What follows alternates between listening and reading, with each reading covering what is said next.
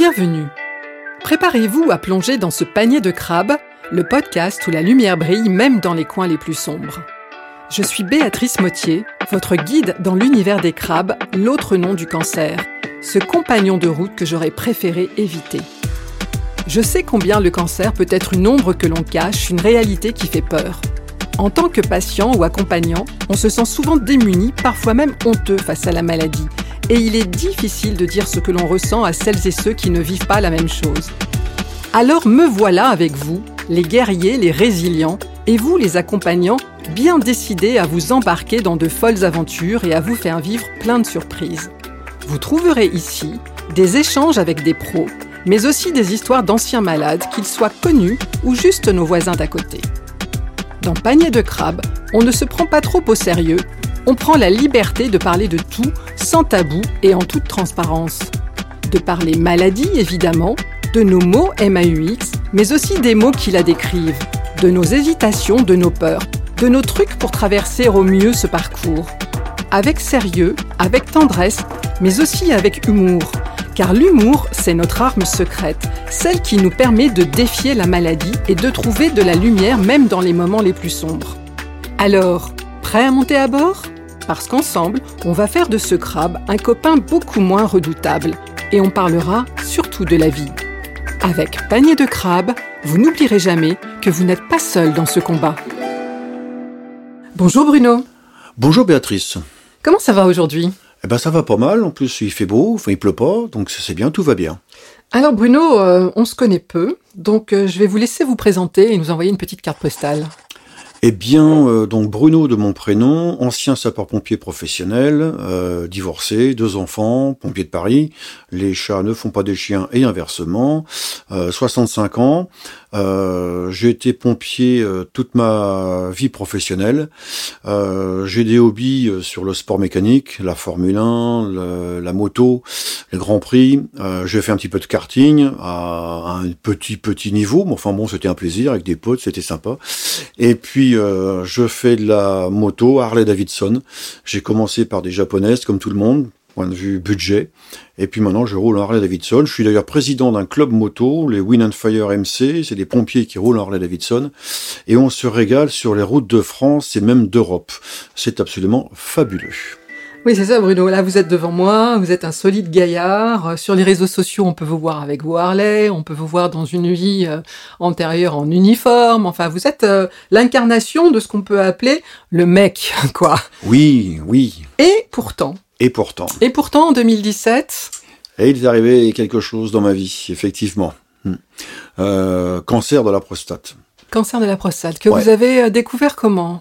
Eh bien, en fait, j'étais suivi par mon médecin euh, tous les ans, depuis l'âge de 45 ans à peu près.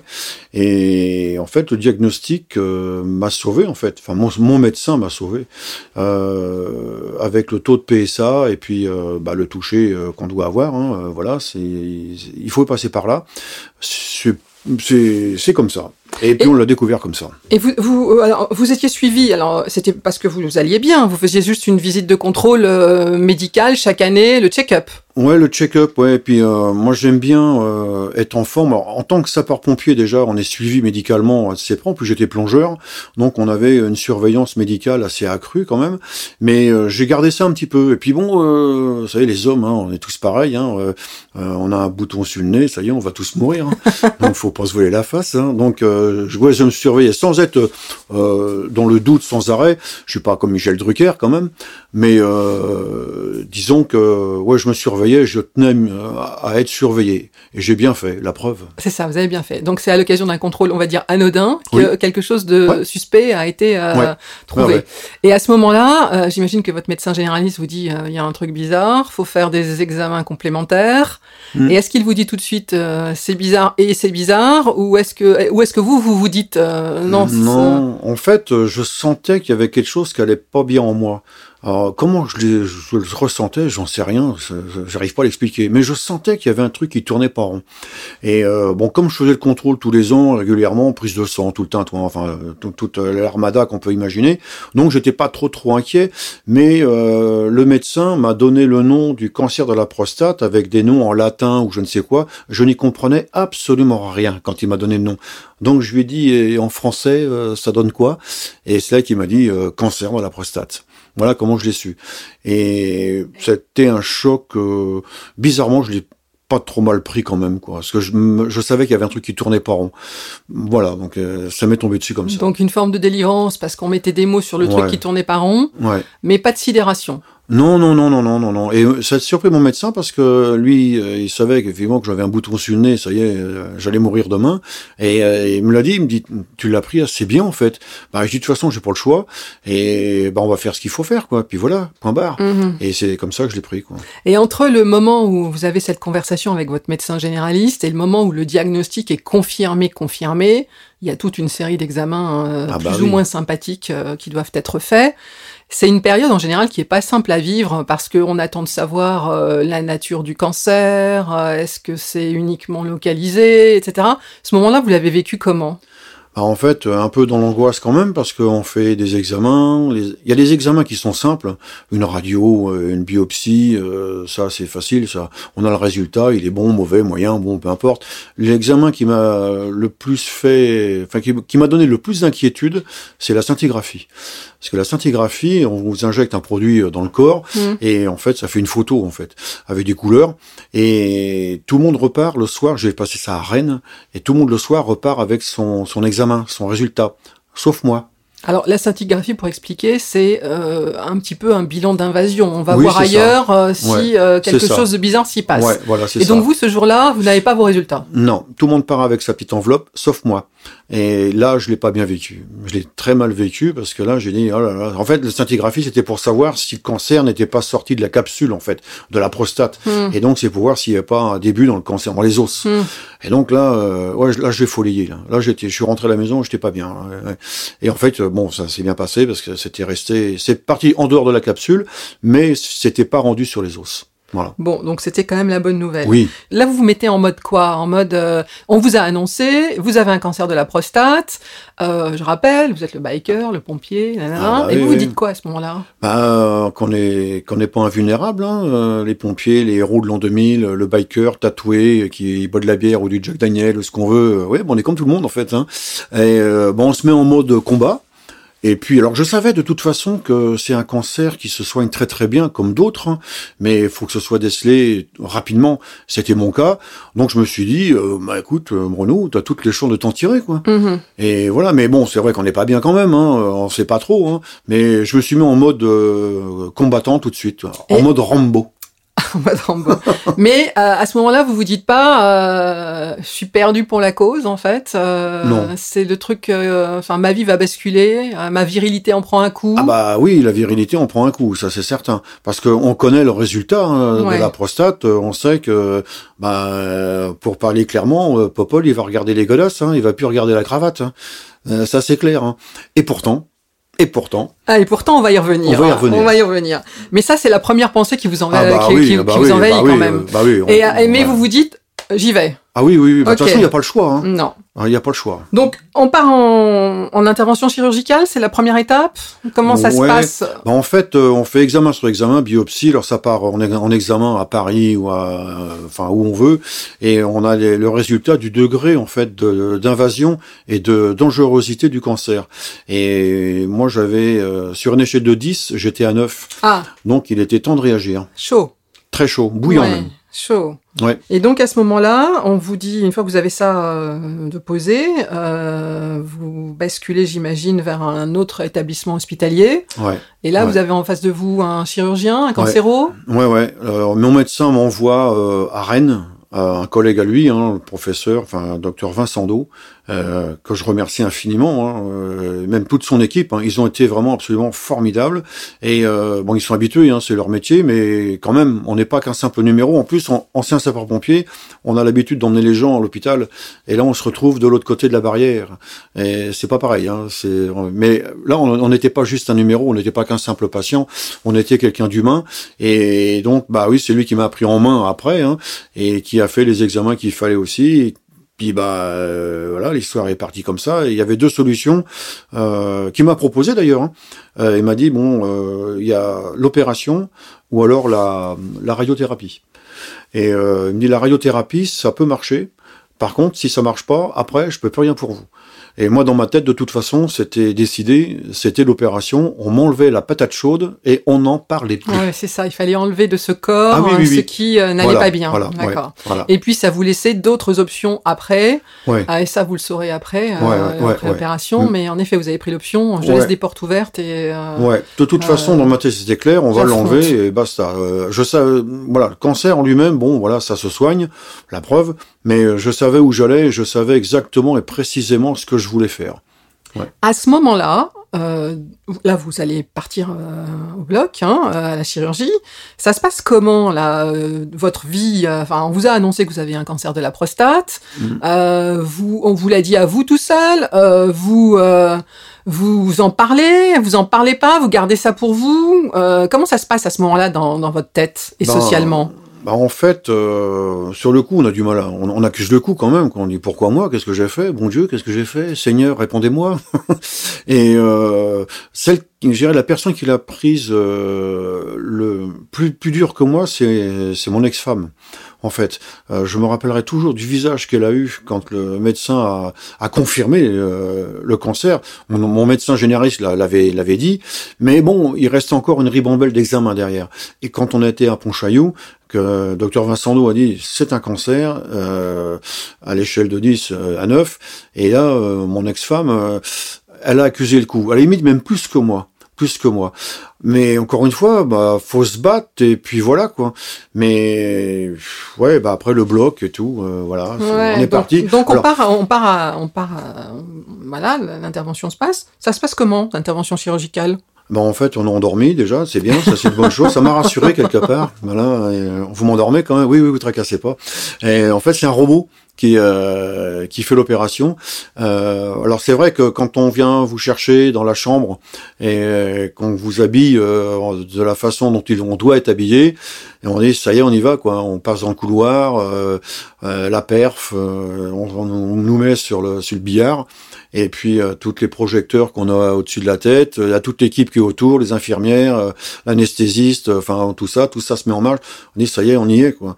Et euh, je, je, me rappelle, bon une petite anecdote, c'est que euh, l'homme a une érection tous les matins, voilà. Et quand je me suis levé le, le matin, la veille d'aller à l'opération, je lui ai parlé. Et je lui ai dit profites-en parce que c'est la dernière fois que on hausse les couleurs demain c'est fini. oui, l'humour était quand même là, quand même. Hein oui, oui, oui, oui, oui c'était, c'est comme ça, hein, de toute façon. Voilà, hein. Et vous aviez déjà subi des interventions chirurgicales euh, avant ou vous étiez plutôt quelqu'un de super en forme, euh, à part euh, l'appendicite quand vous étiez enfant, peut-être mais Non, non, moi j'avais une opération au niveau du genou, accident de moto, donc j'avais été, je suis passé peut-être deux fois déjà sur en, bloc, mais rien de bien grave. C'était de, l'accident, c'était, mm. c'était pas de suite à une maladie. Non, non, non, non. Mm. Donc je savais à peu près comment ça se passait. Mais ouais, mais l'appréhension était-elle la même c'est ça que ah j'essaye de. c'était. Oui, parce que malgré tout, je partais confiant parce que je savais euh, que c'était un cancer qui se soignait très bien, mais je savais aussi que c'était, euh, j'étais à la limite quand même. Hein. Hmm. Euh, la faucheuse est pas passée hmm. loin, hein, quand hmm. même. Quand même. Et d'ailleurs, à la fin de l'opération, enfin, quand j'ai revu le docteur Vincent Do après, le cancer, il a trois catégories. Hein. Il est gentil, il est moyen ou il est méchant. Et il m'avait dit, il était très, très, très méchant. Ouais. Donc, euh... ouais, donc je rappelle, euh, je rappelle que euh, ce que vous nous aviez dit au début du podcast, hein, c'est que vous vous faisiez suivre tous les ans. Donc, c'est-à-dire qu'en une année, il y a quelque chose euh, qui un rouleau compresseur qui s'est euh, développé ben, en, fait euh, j'ai eu euh, à la retraite je l'ai très bien vécu j'étais préparé à la retraite hein, je savais exactement ce que j'allais faire j'étais pas inquiet du tout j'étais même heureux champagnisais la, la salle enfin j'étais heureux comme tout. Et en fait j'ai eu la tête était prête à la retraite, mais pas le corps. Et euh, moi, je marchais beaucoup, je courais beaucoup, et j'ai eu une douleur euh, dans le dans l'épaule, mais qui m'a vraiment, vraiment, vraiment enquiquiné. Et on n'arrivait pas à soigner cette douleur. Et on m'a mis de la cortisone. Et la cortisone, en fait, ça atténue les défenses immunitaires. Et j'avais déjà un taux de PSA qui montait gentiment, lentement, mais sûrement. Donc mon médecin m'avait dit, on surveille, c'est tranquillou, ça va. Et en fait, en un an, euh, bah, comme ma condition immunitaire avait diminué, bah forcément, euh, bah dans la prostate, euh, les cellules se sont amusées. Quoi. Mhm. Et c'est parti comme ça. Et j'ai fait un bond en PSA en l'espace de un an. C'était absolument euh, énorme. Oui, de l'importance de se faire suivre très très très très régulièrement. voilà. Donc on, on, est dans, on sort du bloc. Hein, donc l'opération s'est bien passée. la convalescence, c'est une opération. Vous restez à l'hôpital? Ouais, je suis resté euh, huitaine de jours à peu près. c'est très court, hein. Très, très, très court. Ouais, ouais, ouais. ouais, ouais. Et puis après, on revient à la maison. Retour à la maison. Et mm. là, à nouveau, une période d'attente. On doit attendre la nature même du cancer pour mm. décider stop ou encore les traitements, on rentre dans autre chose ou tout. Mm. Voilà. Et cette période-là, vous la vivez comment? Euh, dans, dans l'attente un peu, quoi, parce qu'en fait, on a un taux de PSA à pas dépassé. Donc, ça se fait trois mois euh, de mémoire après l'opération, où vous avez un taux de PSA qui doit pas dépasser 0,20. En temps normal, le taux de PSA est jusqu'à 4, c'est bon, quoi. Mais là, quand on est opéré, il faut pas dépasser 0,20. Donc, on est, j'étais dans l'attente de ça et j'avais bon espoir, en fait, que, parce qu'on m'a viré la prostate, des glandes séminales, euh, 15 ou 17 ganglions. Enfin bon, ils ont quand même viré pas mal, quand même, hein, et pour être sûr. Donc, bon, je me disais, c'est quand même pas mal. Mais, euh, si c'était pas bien, je passais en protocole, euh, radiothérapie et hormonothérapie, mais il faut pas dépasser 0,20. Trois mois après, le verdict tombe, j'étais à 0,22. Oui. Donc euh, là, euh, retour à Pontchaillou, euh, rencontre avec docteur Vincent Lou. Alors, je précise pour les auditeurs que Pontchaillou, c'est à Rennes. Oui. Mais voilà, donc retour à Rennes. Donc vous avez compris, nous sommes dans l'ouest de la France. Exactement, voilà. Et donc, bah, je me dis, bon bah c'est mort, quoi. Je vais y passer. Et effectivement, j'y suis passé. Voilà. Donc après, j'ai donc là, on vous annonce quoi? On vous annonce protocole. donc... Protocole. 33 séances de radiothérapie et 3 ans d'hormonothérapie. Euh, euh, la radiothérapie, c'est tous les jours? Ouais, tous les jours. Il faut y aller tous les jours Tous les jours. Pour quelques minutes euh... ah Oui, oui, oui, oui. Uniquement quelques minutes, hein, euh, c'est très très court. Hein. Ouais. Mais ça encore, ça va. Euh, bon, on a des soucis digestifs, voilà, mais bon, ça, ça c'est rien, ça c'est rien. Par contre, l'hormonothérapie, ça a été le drame de ma vie, ça. Alors, pour bien comprendre, vous commencez l'hormonothérapie en même temps que la radiothérapie, tout en même temps, d'accord. Donc, la radiothérapie, c'est quasiment un mois, hein, euh, un gros mois en fait. Donc vous faites ce gros mois, vous commencez l'hormono, et mmh. ensuite vous dites, euh, c'est le drame de ma vie. Qu'est-ce qui se passe? Bah, En fait, l'hormonothérapie... combien de temps l'hormonothérapie? Trois ans. D'accord. Trois ans, pendant trois ans. Donc c'est une piqûre tous les six mois. Ouais. Euh, alors on a ce que vous, les femmes, vous connaissez, hein, c'est les, les bouffées de chaleur. Et là, j'ai découvert ce truc-là. C'est, mais c'est atroce. Hein. Je vous plains, les filles. Hein. C'est vrai que ça va pas être marrant tous les jours. Hein. je comprends maintenant. Je comprends. Merci, merci. Moi, je comprends. Et ça, ça a été, euh, ça a été plus dur, je dirais, euh, que euh, l'opération en elle-même. Autant le, cancer de la prostate, bon, on m'enlève la, la, prostate, bon, on sait ce qu'il y a derrière, euh, les inconvénients, euh, l'érection, etc. Mais bon, c'est comme ça, ça c'est pareil. Mais alors l'hormonothérapie, c'est une castration chimique. Alors c'est ce qu'on donne aux violeurs, etc., ceux qui agressent les enfants. Donc dans la tête, faut l'accepter quand même. Il faut l'accepter. Ça, c'est la partie la plus sombre, c'est le côté obscur du traitement du cancer. Ouais, ça, c'était très compliqué. Et c'est obscur parce qu'on n'en parle pas, parce qu'on bah, vous dit pas? On vous dit pas vraiment ce qui va se passer? Ouais, on, bah, on nous prévient, euh, il y a plus de libido. Quoi. Ouais. Alors, euh, docteur Vincent m'avait prévenu, hein, m'avait dit, bon, la libido, euh, elle, diminue. En fait, euh, elle n'a pas diminué, elle a, totalement disparu. Alors, quand on a une activité sexuelle euh, assez soutenue, euh, ce que j'avais avant, j'étais pas un donjon, hein, je suis pas du Rocco Siffredi, c'est pas ça du tout.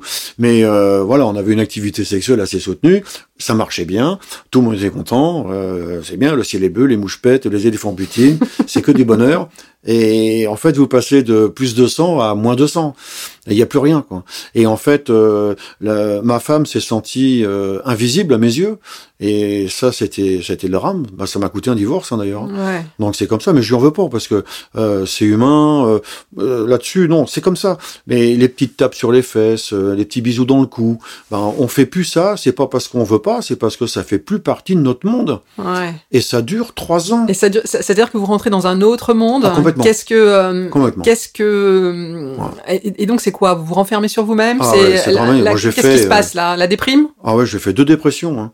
Alors, euh, ma femme insistait pour que j'aille voir des gens, des psys, etc. Euh, J'avais pas envie de ça parce que euh, on raconte sa vie à chaque fois. Et euh, j'étais dans le creux de la vague. Enfin, tout le monde me parlait de ça. Ouais, c'est triste, mais ça va aller. T'es un battant, tu vas y arriver. Oui, oui, oui, mais bon, c'était à moi que ça arrivait ça. Et j'étais vraiment pas bien du tout. Et puis je voyais ma femme malheureuse aussi. Hmm. Et en fait, on, ça nous a totalement éloignés l'un et l'autre. Hmm. Et ouais, ça, c'est une période que j'ai très, très, très mal vécue. Très mal vécue. Et on vous avait dit à ce moment-là, euh, ça peut se passer comme ça, et ça, ça s'arrêtera, ou c'est le temps de l'hormonothérapie? On vous avait, on vous avait Oui. expliqué ça, ou Oui. euh, Ouais, ouais, ouais. On nous, euh, Docteur Vincent, encore une fois, euh, m'avait expliqué que la libido, ça allait diminuer, mais qu'au bout des trois ans, euh, ça repartait comme en 14. Euh, oui, effectivement, ça repart. Ouais, la libido repart. Euh, mais le problème, c'est qu'aujourd'hui, je suis tout seul. Donc ça me sert pas à grand chose. non, mais la vie euh, est riche de, comment, surprise. Oui, pas- oui, bah oui, oui, oui. et, si- oui. et vous vous dites à rebours, euh, si j'avais su ça, euh, je l'aurais géré autrement? Bah euh, non parce que c'était on, on peut pas euh, gérer ça dit- autrement. Il y a pas le choix. C'est ça où vous y restez. hein. Ouais. Il y a pas le choix aujourd'hui. Oui, mais par rapport à votre euh, à votre épouse, euh, la manière de ah, peut-être qu'à ce moment-là vous n'étiez pas capable, vous vous aviez besoin d'attention Ouais. euh, et vous vous êtes plutôt éloigné en fait. on si s'éloignait bien. parce que et vous vous êtes renfermé. Ouais, ouais, complètement. Ouais, je me suis vraiment renfermé parce que je, moi, je, en tant qu'homme, euh, bah, ça touche la virilité encore une fois et ouais, j'avais pas envie d'en parler. Quoi. Mm. Je- J'étais malheureux moi-même, Mm. très très malheureux. Ma femme l'était aussi. Enfin voilà quoi, c'est dramatique, quoi. dramatique. Di- Difficile. Ouais. Donc on arrive à, à ces trois années, hein. Hmm. Et, euh, et à ce moment-là, euh, qu'est-ce qui se passe? On vous dit euh, il y a d'autres options, euh, Oui. la libido revient, mais est-ce que c'est suffisant? Ouais. Comment fait-on? Bah en fait, pendant les, les trois ans d'hormonothérapie, en fait, euh, docteur, on en avait reparlé bien sûr, et euh, moi j'avais 57 ans à l'époque, hein, enfin 57 ans et des broquilles, et euh, docteur Vincent m'avait dit, jeune homme. ouais, bah oui, oui, oui, oui, il m'avait dit, bon, écoutez, vous tracassez pas, euh, à l'âge que vous avez, euh, on va vous faire euh, avoir euh, une nouvelle activité sexuelle comme avant, euh, vous allez voir, ça va marcher comme avant. Moi, j'ai dit oui, enfin, oui, oui, oui, enfin, si vous le dites, oui, enfin, cependant, toutefois, je me permets d'émettre des doutes, euh, ouais, enfin, j'y crois pas trop, et il me dit, si, si, alors, il y a trois solutions. Donc, il y a la solution de la piqûre, la solution de la pompe, le vacuum, et vous avez les implants. Alors, euh, il, il me montre tout ça, hein, euh, avec des, des vidéos, etc. Donc, moi, je valide les implants. Parce que moi, Ouais, euh, c'est la l'option qui piqûre- vous convient ah le ouais, mieux. ah ouais, moi, la piqûre, non, non, c'était pas pour moi. euh, c'est non, non, c'est c'est très angoissant, euh, très angoissant euh, de, de, de piquer Popol. On lui fait du mal d'abord. Il apprécie qu'à moitié. Je peux le comprendre. Et puis, euh, il faut toujours avoir sa petite mallette avec soi. Euh, faut trouver la bonne dose, parce que sinon, on peut arriver à être en érection pendant une heure, deux heures, trois heures. Bon, je veux dire, euh, oui, c'est pas, c'est pas une partie de plaisir. Pas l'option euh, la plus sympa pour vivre euh, correctement. Non, non. Et, Donc, euh, ça, j'ai laissé tomber. Ok, et donc vous, vous, vous choisissez l'implant. Euh, alors l'implant, ça a un avantage, c'est que c'est plus pérenne comme solution, hein, Ah bah parce oui. qu'en fait c'est à nouveau une intervention chirurgicale. Oui. Ouais. Mais après vous êtes Hmm. tranquille pendant un bon Ah, paquet d'années. complètement. Ah, mais complètement. Mais c'est, mais c'est génial. C'est un confort total. J'emmène rien. J'ai pas ma petite valise diplomatique avec moi. J'ai tout sur moi en direct. D'accord. Et je m'en sers quand je veux. Quand l'envie est là, bien évidemment. D'accord. Mais euh, non, non, c'est top. Hein. Ouais, ouais. Alors- Donc ça passe par une deuxième opération, effectivement. Sans rentrer complètement dans les détails, détails, il faudrait pas que nous soyons censurés. Mais non. donc c'est un implant, hein, donc Oui. on vous met un petit système euh, Oui. d'assistance en fait. Hein. c'est- des ballons, hein. Ce c'est des, des petits ballons, voilà. qu'on met dans les corps caverneux en fait, et on a un réservoir d'eau dans l'abdomen, et on a une pompe euh, qui est placée dans les bourses. Et on agit dessus, euh, on gonfle et on dégonfle. Mais c'est fabuleux. Aujourd'hui, ils font des miracles. Hein. Et ça passe par une opération qui, bah, moi, ça m'a duré euh, deux heures, un peu plus de deux heures, parce qu'en fait, quand j'ai fait la radiothérapie, euh, j'ai un corps caverneux qui a été un peu cramé, en fait. Mhm. J'ai dû bouger, etc. Mhm. Donc, ils ont un peu de mal, un peu de mal à mettre euh, ce petit ballon. Mais bon, ils ont réussi quand même, et j'en suis très heureux aujourd'hui. Et aujourd'hui, je vis comme avant. C'est une opération ambulatoire ou Oui. anesthésie générale? Euh, anesthésie générale. Mais vous restez Ouais, pas ouais. longtemps. Non, euh, non, non, voilà, non. On Non, sort. euh, Oh non, j'ai dû rester une journée ou deux. euh, Ouais, même C'est assez souple. Ah oui, oui, oui. Et ensuite, il y a. Euh, ah non, vous avez dit c'est fabuleux, c'est génial. Euh, Lorsqu'on on avait échangé ensemble un petit peu en préparant cette temps entre vous, vous m'avez dit c'est Broadway. Ah oui, c'est Broadway. J'ai adoré Ça, Broadway. c'est génial, c'est Broadway. Ah ouais, ouais, c'est, c'est une, c'est une soirée de gala, une nuit de gala. ah oui, oui, non, non, c'est, c'est bien. Et le, le, si peu de, dirais, de conquête féminine que j'ai pu avoir, euh, j'en ai pas eu des, des tonnes et des tonnes, c'est pas ça, mais j'ai eu l'occasion de tester, je dirais, le produit, et euh, les partenaires euh, s'en sont même pas rendus compte, en fait. Donc je leur ai dit, parce que je voulais pas les trahir non plus, donc je leur ai dit, j'ai eu une, une opération de la prostate, euh, voilà, il y a ci, il y a ça, je leur ai montré, elles ont trouvé ça, waouh, ouais, c'est top ça, et elles ont dit, bah écoute, euh, tu ne l'aurais pas dit, qu'on, enfin dit sincèrement, on, on s'en serait même pas rendu compte. Donc, ouais, Donc c'était très réconfortant, et j'avais besoin d'entendre ça, j'avais besoin d'entendre ça. c'est la réassurance euh, Ouais, masculine. hein. Ouais. Ok. Ouais, parce que Vous vous dites, euh, je peux le faire. on retrouve la, notre virilité en fait. Ouais. On, on- on redevient euh, le, le mal qu'on a eu se transforme en mal. M A accent circonflexe L E. Voilà. On retrouve euh, Ouais, c'est ça. on joli. retrouve l'homme, le. Ouais, voilà. c'est joli. Ouais ouais. C'est joli. Et Mm. alors maintenant la vie donc Broadway, hein, j'ai bien compris. Ouais. Et alors de toute cette période là, parce que le temps a un petit peu passé, donc euh, la vie a repris son cours. Vous, vous, vous y pensez aujourd'hui? Enfin comment ça se passe? Non? Oui euh, Bah, euh, oui, j'y pense toujours, enfin beaucoup moins qu'avant, mais oui, j'y pense, c'est sûr, j'y pense, je sais que c'est en moi, euh, mais je le vis très très bien, et j'y pense en fait parce que j'ai toujours envie d'en parler. Et j'en parle avec des copains, euh, dont trois sont allés faire des, des tests, hein, et les trois étaient pris d'ailleurs. Donc euh, j'en ai peut-être sauvé trois. Donc euh, victoire, youpi. Mais j'en parle comme ça. Donc oui, j'en pense, j'y pense parce que j'ai vraiment vraiment envie d'en parler. On va revenir là-dessus, c'est important. Mais euh, je voudrais juste aborder. Vous faites des contrôles réguliers euh, et au moment du contrôle, il y a la petite boule au ventre ou Ah ouais, ouais. L'angoisse Ouais, ouais. est là. Ouais. En fait, euh, euh, docteur Vincendo m'a dit euh, bon, on fait un contrôle de taux de PSA euh, une fois par an, euh, une, une fois passé les cinq ans. Parce que c'était en fait euh, pendant cinq ans, on fait un taux de PSA régulièrement deux fois par an, et euh, on est très très suivi là-dessus. Et puis on- j'allais à à Pontchaillou, euh, enfin à Rennes, euh, tous les trois ou six mois. Enfin bon, j'y j'y allais régulièrement. Et hum, donc une fois que c'était fini, là, les cinq ans, donc j'étais à 0,01 donc euh, PSA indécelable. Donc il me dit c'est parfait, au bout de 5 ans, parfait. Donc il dit vous êtes tiré d'affaire. Il dit bon, on fait un taux de PSA une fois par an. Et je dis oui. Bon, il me dit tel que je vous connais, on en fera comme avant, deux fois par an. Donc je suis contrôlé deux fois par Parce an que en ça taux vous de PSA. rassure? Ça me rassure. D'accord. Mais c'est vrai que quand je fais le taux de PSA, bon, je suis à 0,03 maintenant, donc c'est toujours indécelable, hein, puisque l'hormonothérapie a cessé de faire son effet. Euh, mais ouais, quand j'y vais, j'ai toujours une petite appréhension quand même. Ouais. Oui. C'est normal, hein, je crois. Je crois qu'on a, on, on a Ouais, tous ouais, ouais. ça. hein. Toujours. Voilà, voilà. Ouais, ouais. Toujours, absolument. Mm. Et donc, je voudrais revenir à, effectivement sur maintenant cette volonté d'en parler. Donc maintenant, vous en parlez. Euh, vous, vous dites à vos amis, euh, faut pas déconner, faut, faut se faire Ouais. dépister. Mm. Euh, et vous en parlez tellement maintenant que vous militez dans les associations. Ouais. Vous êtes un November euh, ambassadeur, comme on peut dire. C'est-à-dire que vous, en novembre, vous dites, Mm. allez-y les gars, moi ça m'a sauvé. Ouais, et j'ai vraiment envie, j'ai toujours eu cette envie-là. J'ai cherché pendant des mois et des mois et des mois, même des années, une association, enfin, euh, auquel, à laquelle j'aurais pu m'intégrer pour donner mon témoignage en fait, pour dire euh, à tous les hommes que, mais n'ayez pas peur, euh, euh, ça va bien se passer. La preuve, Hmm. moi, moi j'en suis la preuve vivante, et on vit exactement comme avant. Hmm. Et je trouvais pas ça. Et j'étais sur des forums, enfin consulter des forums parce que j'ai jamais participé à des forums, mais je suis tombé sur des forums et les personnes qui en parlaient le mieux, c'était les femmes. Les femmes dont les hommes étaient atteints de prostate. Les hommes n'en parlaient pas. Donc là, je me suis dit, eh ben mon petit bonhomme, t'es mal barré. Et puis euh, c'est en rencontrant un copain euh, à Mayenne, euh, on parlait de ça, bon voilà, comme on parlait d'autres choses, et il me dit mais d'ici il y a une association à Mayenne, c'est Rose de Mai, et il me dit, dit je crois que tu serais peut-être le seul mec à discuter de ça comme ça.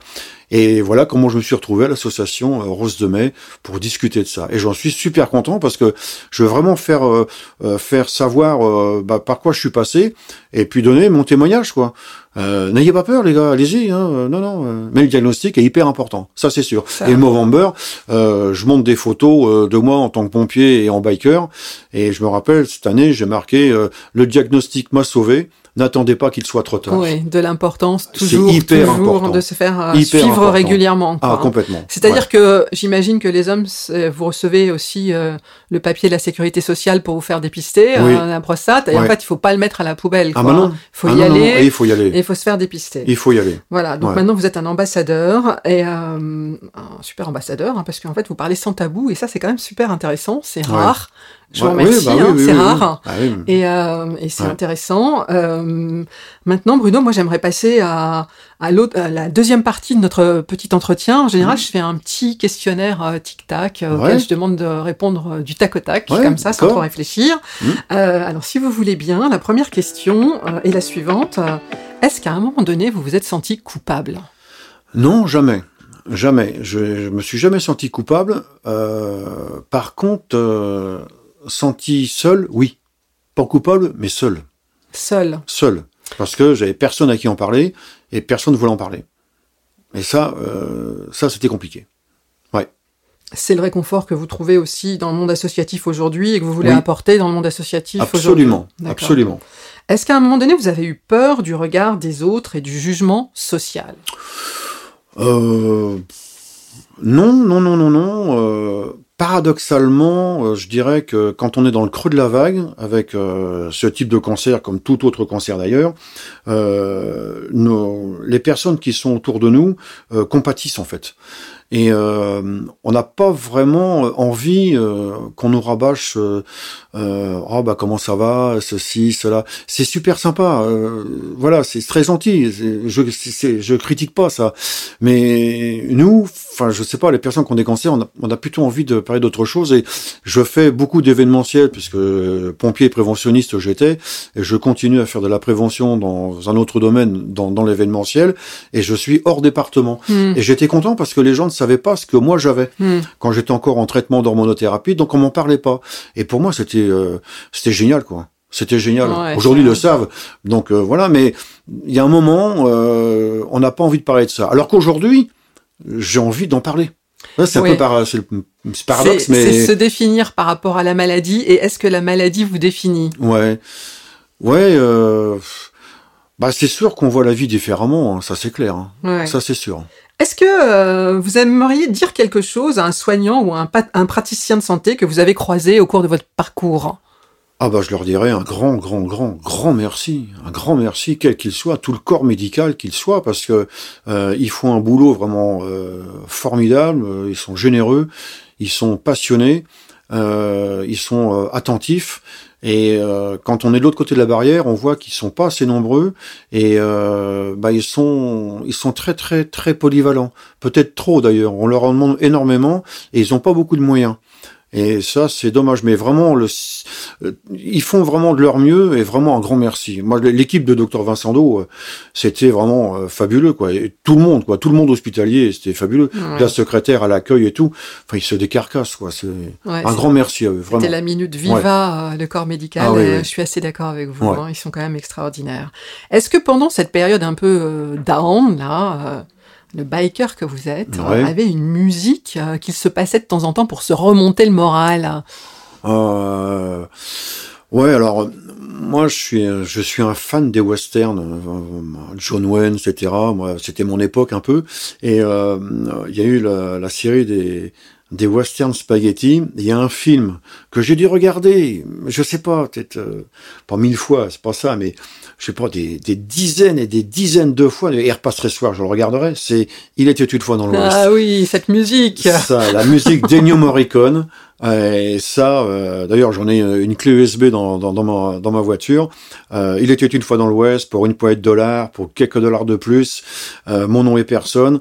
La musique d'Ennio Morricone, alors ça, ah oui, ça, je l'écouterai des heures et des heures et des heures. quand on est sur la moto, là, on s'y voit. Ouais, ouais, ouais. Bah, biker, cowboy, euh, c'est un, un, cheval de fer. Ouais, c'est ça. et est-ce qu'il y avait un truc euh, qui vous permettait de remplir la bouteille d'oxygène, justement, de vous remettre comme ça euh, à... Vous nous aviez dit continuer à travailler et aller avec des personnes qui ne savaient pas ce que j'avais, mais est-ce qu'il y avait un autre truc comme ça qui vous...